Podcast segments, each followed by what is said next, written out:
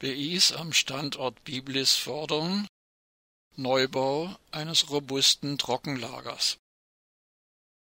Bürgerinitiativen am Standort des 2011 stillgelegten AKW Biblis fordern den Neubau eines robusten und gegen Terrorangriffe ausreichend gehärteten Trockenlagers für die abgebrannten Brennelemente. Ein Ort für ein sogenanntes Endlager für hochradioaktiven Müll ist weltweit nicht in Sicht und in Deutschland ist selbst nach optimistischen Schätzungen nicht vor 2040 mit der Inbetriebnahme eines sogenannten Endlagers zu rechnen. In einer gemeinsamen Stellungnahme erklären Rainer Schäffler und Volker Ahlers, die Sprecher der zwei Bürgerinitiativen AKW Ende und Atomerbe Biblis, Zitat, der hochradioaktive Atommüll, der unter anderem im oberirdischen Zwischenlager Biblis lagert, ist mit dem Atomausstieg nicht beseitigt. Ende des Zitats. Immer deutlicher werde das Problem, das euphemistisch als sogenanntes Zwischenlager bezeichnete Abstellen von Castor-Behältern mit abgebrannten Brennelementen aus dem AKW Biblis in einer Leichtbauhalle wird offenkundig länger dauern als die ursprünglich genannten 40 Jahre.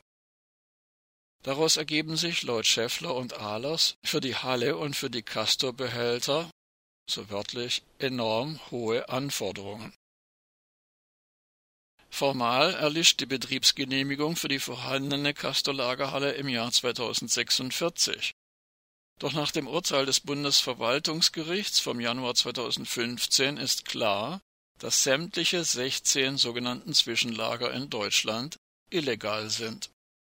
Mit ihren maximal 80 cm dicken Wänden bieten sie keinen ausreichenden Schutz gegen einen gezielten Flugzeugabsturz nach dem Vorbild des 11. September 2001 noch gegen Beschuss mit panzerbrechenden Waffen. Die Castor-Behälter sollen angeblich 40 Jahre halten, doch Erfahrungswerte, wie schnell das Gusseisen der maximal 40 cm dicken Castor-Wandung versprödet, liegen nicht vor. Unter der Neutronenstrahlung, die von den abgebrannten Brennelementen ausgeht, wird jedes Material auf die Dauer schwach. Der österreichische Werkstoffphysiker Professor Wolfgang Kromp warnt vor den unterschätzten Risiken der Versprödung durch radioaktive Strahlung. Hinzu kommt, dass nach den Plänen der Bundesregierung weiter Castor-Behälter möglicherweise noch in diesem Jahr aus der Plutoniumfabrik Sellafield nach Biblis verschoben werden sollen. Es handelt sich um Castor-Behälter vom Typ HAW 28M.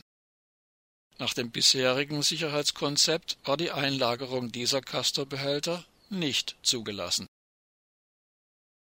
Die Bürgerinitiativen fordern daher die, so wörtlich, Entwicklung eines neuen Sicherheitskonzepts unter Beteiligung der Öffentlichkeit. Öffentlichkeitsbeteiligung meint hier eine breite öffentliche Debatte über den risikoärmsten Umgang mit der möglicherweise jahrzehntelangen oberirdischen Lagerung. Nötig ist nach Auffassung der Initiativen neben einem deutlich robusteren Neubau der Halle auch eine neue Konzeption der Castor-Behälter, die am Ende der Lagerzeit noch entladbar und transportfähig sein müssen